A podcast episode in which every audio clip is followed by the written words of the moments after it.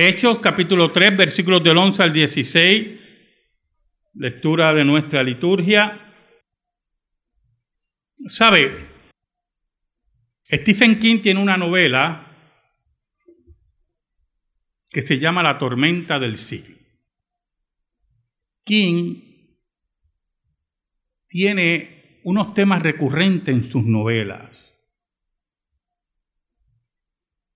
Primero, el tema religioso lo toca mucho, en forma crítica, exponiendo la fe o el fanatismo de algunos. En varias novelas hay un énfasis en lo religioso.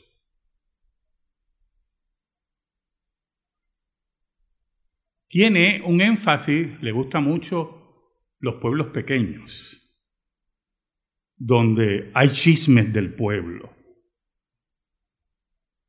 Esos chismes que solamente sabe el pueblo y se da mucho en los Estados Unidos. Aquí, por ser nosotros una geografía montañosa, sí, pero no es tanto como los pueblos en Estados Unidos pequeños, que todo el mundo se conoce. Y eso es muy recurrente en las novelas de Stephen King. Lo demoníaco, los vampiros. Pero en la novela La tormenta del siglo es interesante porque es un pueblo pequeño en una isla donde todo el mundo, desde el alcalde hasta el trabajador más humilde, tiene un secreto que quiere esconder, que quiere ocultar. De eso no se habla.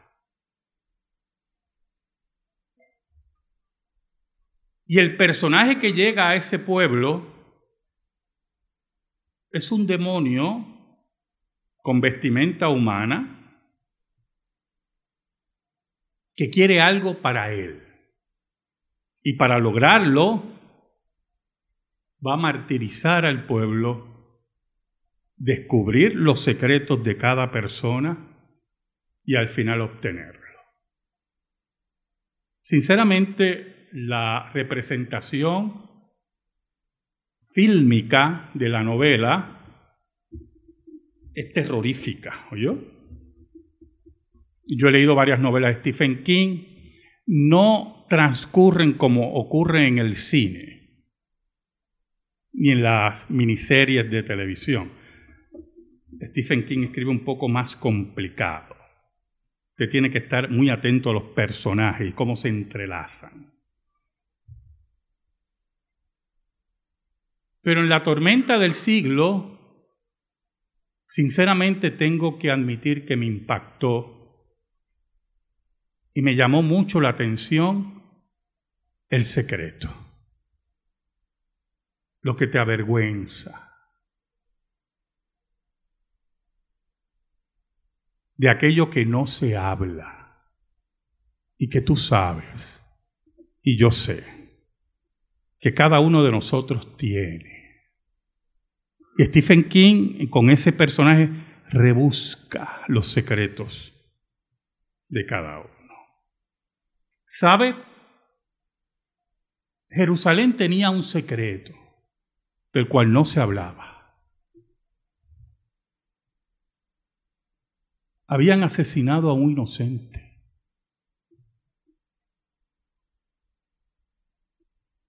Y el bochorno llegó a cada uno de ellos.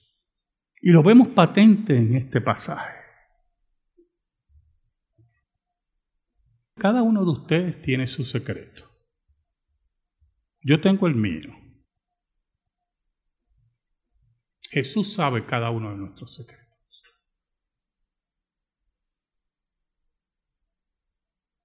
Secretos de los cuales no se habla.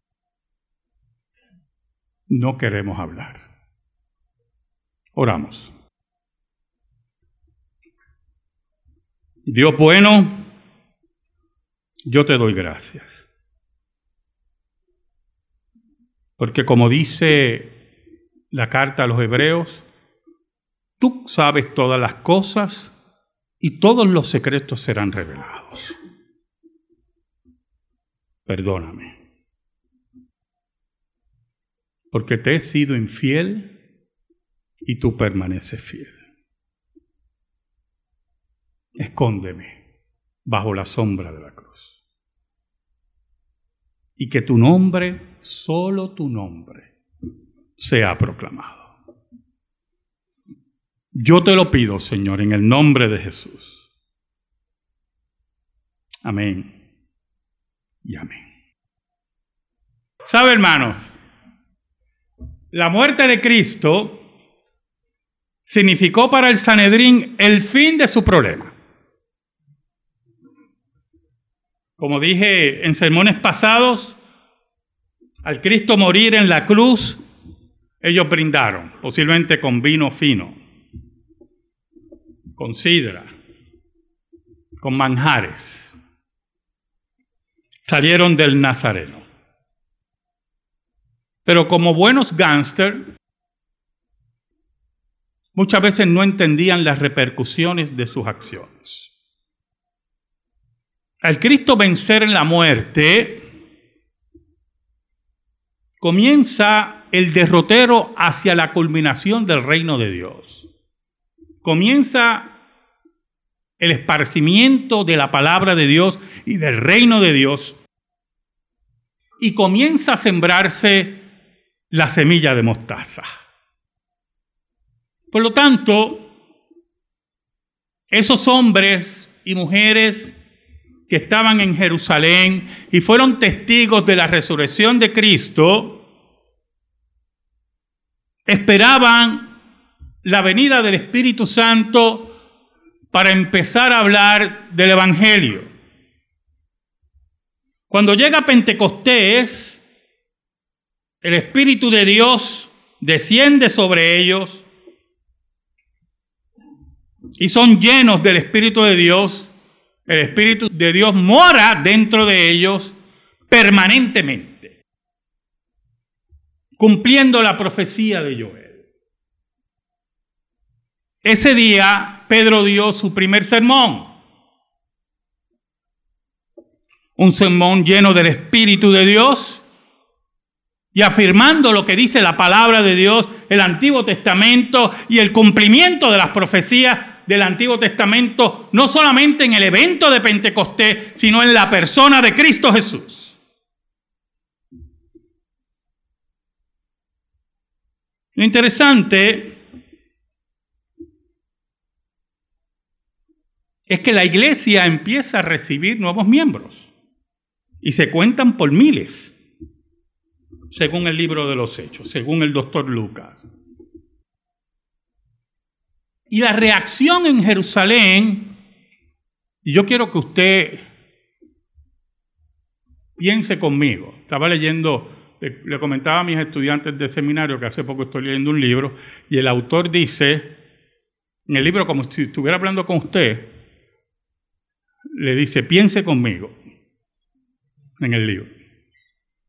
Es otro término, pero es, es el sinónimo. Reflexione conmigo. ¿Qué hace que la iglesia empiece a crecer y no llama tanto la atención a los líderes religiosos? Podemos escribir muchas teorías. Posiblemente ellos piensan que es una secta que pronto desaparecerá. Posiblemente creen que tienen el control y que si hacen mucha bulla, ellos se encargarán conjuntamente con el gobierno romano. Posiblemente piensen que es palabrería y las palabras se las lleva el viento. Si pensaron en esas tres teorías, están tres veces equivocados, terriblemente equivocados. Pero ¿qué pasa? El libro de Hebreos nos dice que una de las comprobaciones del mensaje y la enseñanza de los apóstoles y de Cristo eran los milagros. la expulsión de demonios y los milagros. Y eso sí movía el piso de los líderes religiosos en Jerusalén. Pero no solamente eso, movía la conciencia de aquellos que no querían hablar más del maestro, en los cuales ellos fueron cómplices del asesinato de un inocente. Sus conciencias estaban acalladas, avergonzadas, pero como es el pecador, el pecador puede tener su conciencia avergonzada y seguir caminando en su pecado. Porque en su libertad pecaminosa a ellos no le importa. Es la hora de olvidar, es la hora de enterrar y no asumir la responsabilidad. ¿Sabe? El personaje demoníaco que llega a esa ciudad en la novela de, Stephen King comienza con un asesinato de una anciana en su casa y un asesinato altamente sangriento, digno de un asesino en serie. la novela, como le dije, empieza tétrica.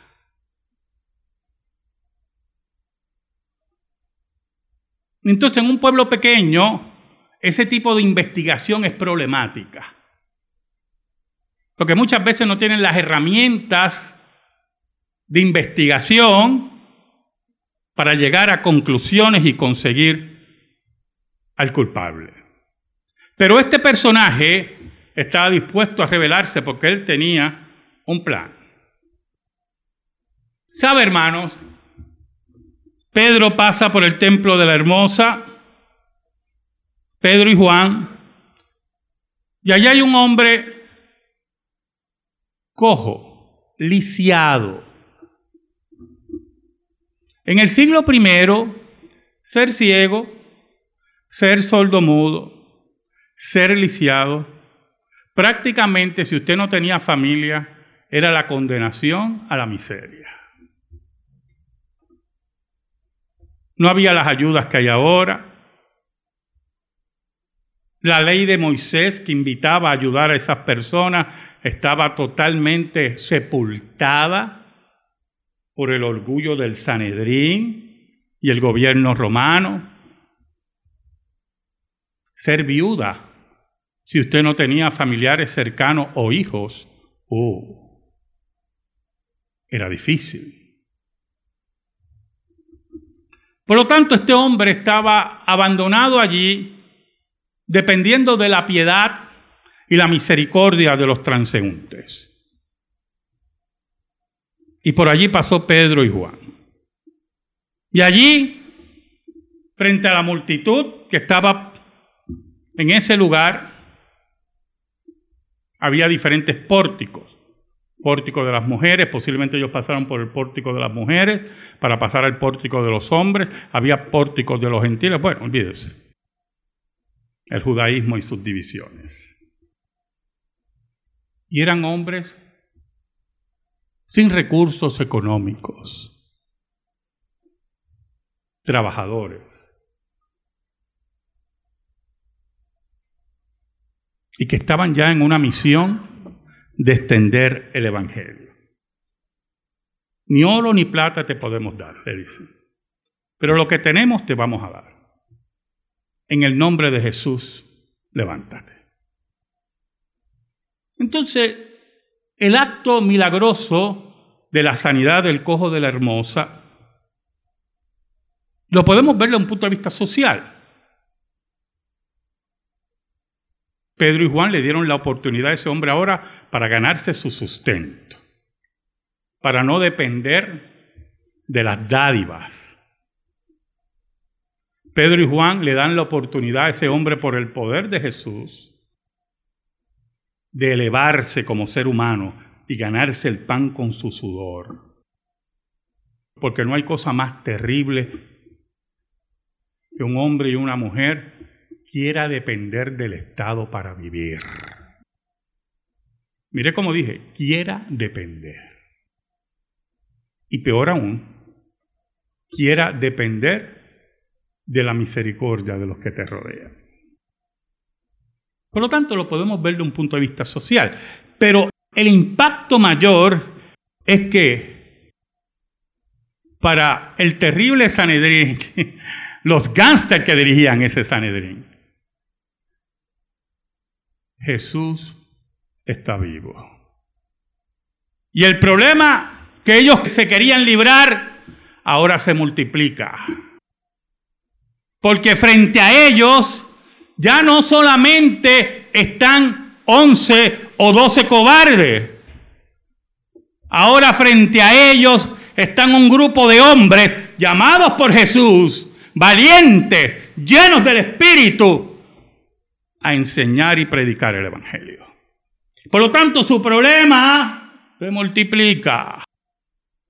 Pero aún más, si ellos pensaban que las reuniones de la iglesia eran solamente palabrería, tenían un grave problema. Estos hombres venían con el poder del Espíritu Santo haciendo portentos y milagros como Cristo los hacía.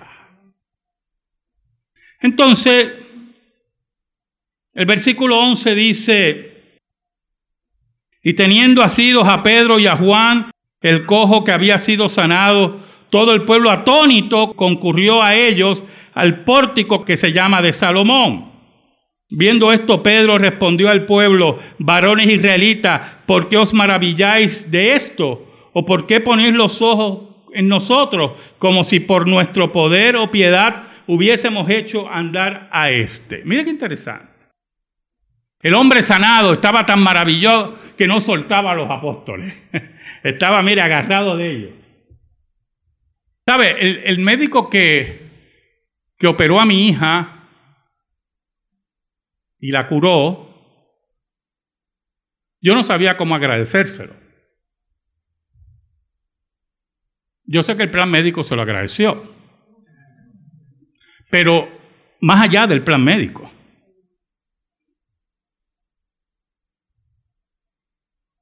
Y uno lo que quiere es abrazarlo y apretarlo y decirle que usted necesita. Y lo que hizo ese médico en comparación a lo que hicieron los apóstoles fue nada. Pero cuán agradecido estoy a ese médico, a su sabiduría, a los caminos que tomó para curar a mi hija. Imagínese este hombre sin esperanza en la vida. Maldito según la ley de Moisés, según el judaísmo, con una enfermedad o un accidente que lo dejó tullido, sin ninguna esperanza. Posiblemente maloliente. Y allí dos hombres que ni él esperaba le hablan de Jesús y lo sanan en el nombre de Jesús. Oiga, y él se agarra de ellos y no lo suelta. Pero entonces Pedro, en el versículo 12, recurre a una pequeña confrontación. En otra traducción dice, ¿por qué ustedes se sorprenden tanto? Dice Pedro. Ah, ahí es que entendemos que hay, un, hay algo por lo cual no se habla. Hay un secreto en Jerusalén. Pero dice, porque ustedes se maravillan tanto, si ustedes fueron testigos de eso anteriormente. Dice Pedro, ¿por qué poner los ojos en nosotros como si por nuestro poder o piedad hubiésemos hecho andar a este? Entonces, aparentemente en el diálogo y en la interacción de ellos, ellos estaban como dándole loas a los apóstoles. Y ellos perciben que son alabados por el pueblo. Y gracias a Dios, son hombres de Dios, no son los megalómanos que nos rodean en estos días. Oiga, añade Pedro, en una línea de conocimiento bíblico importante para que el secreto que está en los corazones de Jerusalén que mire, como un aguijón está en la conciencia de ellos, salga la luz. Porque no hay cosa más grande, hermano, que la verdad salga a la luz. La verdad que nos liberta. Conoceréis la verdad y la verdad os hará libres. Dice el Dios de Abraham, de Isaac y de Jacob, el Dios del pacto, le está diciendo, el Dios del pacto, en el versículo 13, el Dios de nuestros padres ha glorificado a su Hijo Jesús, a quien vosotros, ustedes, entregasteis, negasteis delante de Pilato cuando éste había resuelto ponerle en libertad. Entonces, Pedro no solamente confronta a ese pueblo que tiene ese secreto del cual no se habla, que me imagino en las casas, recuerde que hay un Sanedrín gangsteril encima de ese pueblo. Gangsteril. Y me imagino en las casas diciendo, oye, pero aquí mataron a ese No digas eso, olvídate de eso. Ya se murió. ¿Tú quieres que aquí llegue la guardia del templo? ¿Tú quieres que nos identifiquen con esa gente? Shh, pero ese hombre inocente, olvídate. Y Pedro primero dice, el Dios del pacto, el Dios de nuestro pueblo, de nuestros padres, ha glorificado a su Hijo Jesús lo ha llenado de gloria, ha vindicado su nombre, le está diciendo Pedro. A quien ustedes entregaron, ustedes no le importó si era inocente, ustedes lo negaron, viendo todos los milagros, delante de Pilato, aquel que era un cobarde, que ya había resuelto librarle. Pero como había una organización gangsteril, e inútil, que era el Sanedrín, incitaron al pueblo y lograron condenar a Jesús. ¿Sabe, hermano? Ese ser demoníaco de la novela de Stephen King va poco a poco intimidando al pueblo, cometiendo fechorías terribles, hasta que el pueblo decida hacer una asamblea para que ese ser demoníaco les hablara. Cuando digo ser demoníaco, no piensen que tenía cuernos. Mire, cuando Satanás va a atacarle a usted, no va a venir con cuernos, porque usted va a sacar un palo y va a caer arriba. Él va a venir muy sutil, muy hermoso, muy lógico. ¿Oyó? y va a apelar a esos secretos que usted tiene, a esos miedos, a esas áreas oscuras, pecaminosas.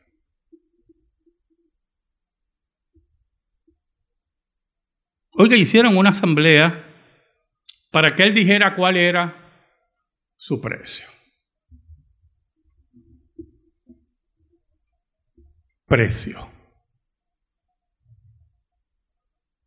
Muchos creen que todos tenemos un precio. Los hombres y mujeres desvalorizados, malvados, corruptos y depravados, creen que todos son como ellos. Todos tienen un precio. ¿Sabe? Jesús demostró que no tenía precio. Y los apóstoles, después de convencerse de la resurrección de Cristo y la venida del Espíritu Santo, manifestaron que no tenían precio. Y se supone que un servidor y ustedes que están allí no tengamos precio.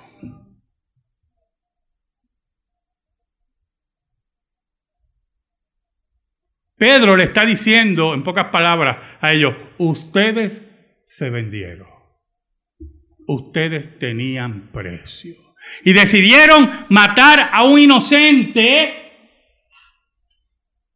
aquel que había sido glorificado, el Hijo de Dios, aquel Dios hombre, decidieron asesinarlo porque ustedes prefieren venderse a cualquier precio. Porque cada uno de ustedes tiene su secreto, pero en esta hora hay un secreto colectivo. Y es que fueron cómplices del asesinato de un buen hombre y de un inocente. Y no me diga, mi hermano, que usted cuando ve películas y ve una injusticia donde un inocente paga con su vida, usted no se molesta. Usted no se quiere meter en la película y hacer pagar a aquel que ha causado la muerte a una persona buena e inocente. Porque si usted no tiene esos sentimientos, puede ser que usted sea un poquito psicópata porque eso debe tocar lo más hondo de sus entrañas y sus conciencias. Yo sé que alguno puede decir, pastor, lo que pasa es que como ya yo reconozco mi impotencia, que no me puedo meter en la película, no reconozcas tu impotencia, moléstate.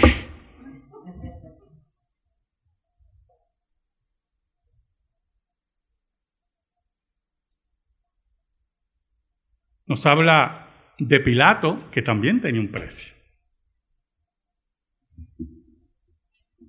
Uno que debió haber hecho justicia y demostrar cómo era el sistema legal jurídico romano, lo pisoteó, porque tenía precio. Tenía tantas cosas escondidas. Su esposa fue donde él y le dijo, mira, yo he tenido un sueño de este hombre. Este hombre, no tengas nada que ver con él. y no le importó.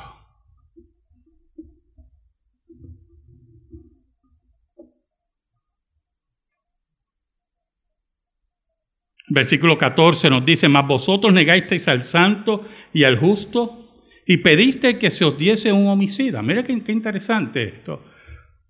Los títulos que utiliza Pedro a referirse a Jesús es el santo de Dios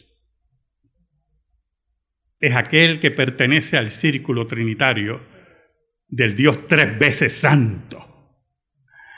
El santo y el justo.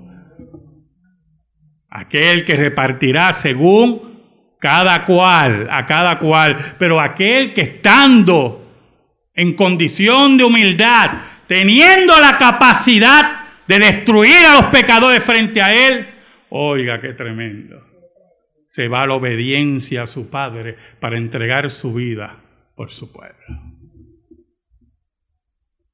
A ese, dice Pedro, ustedes lo cambiaron por un homicida, por Barrabás. Como decimos en Puerto Rico, chinas por botella. Porque Barrabás no nos exigía nada. Barrabás no significaba nada.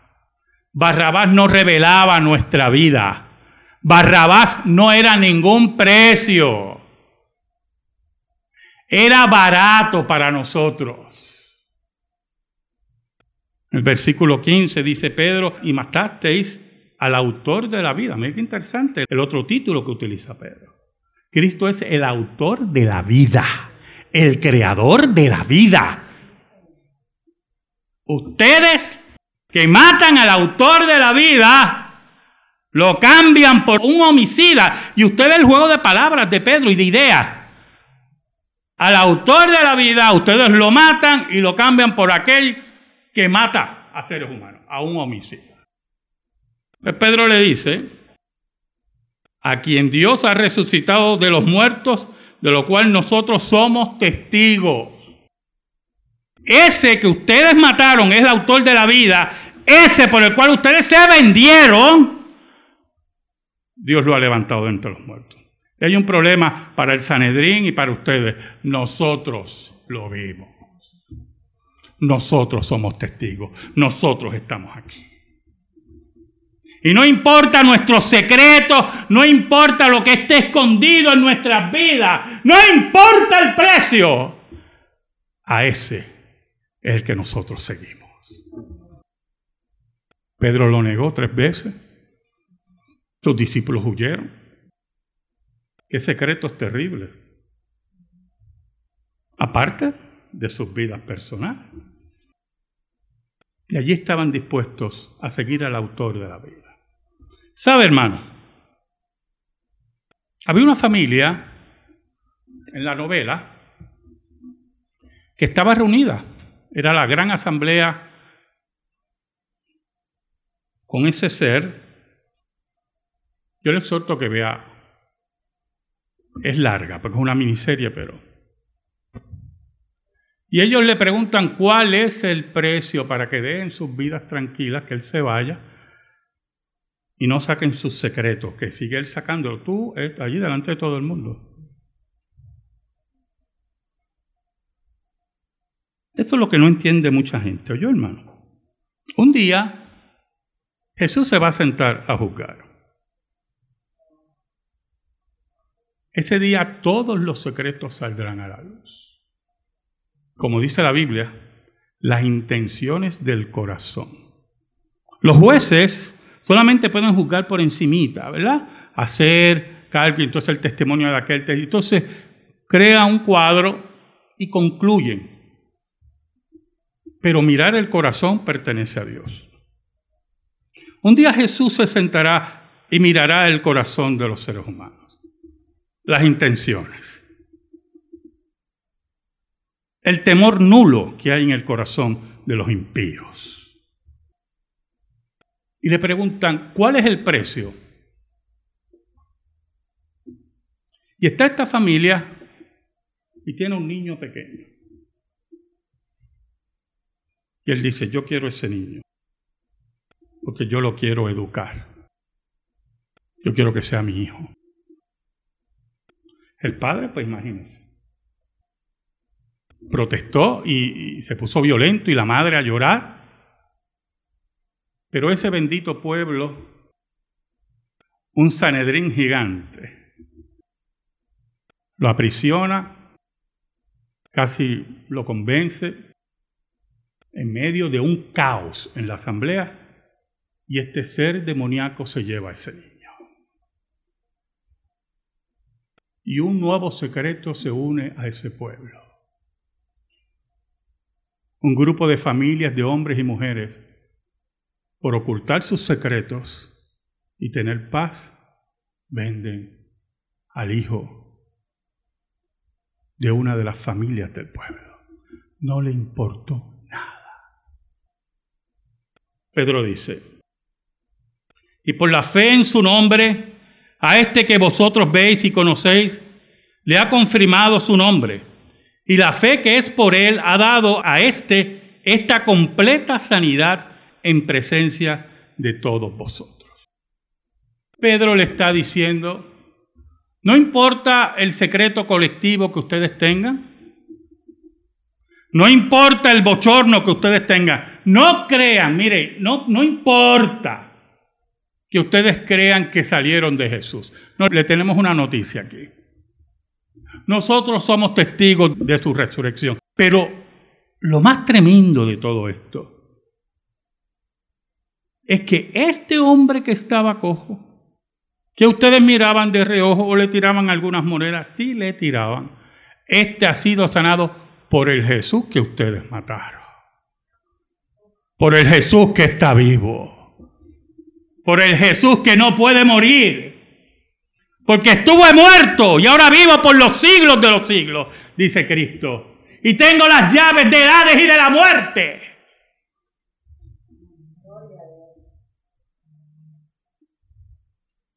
¿Sabe, hermano? La novela de Stephen King termina, pues, como regularmente terminan sus novelas, terroríficamente. No lo va a decir el final porque quiero que la vean y lloren y todo. Jackie creo que la va a ver.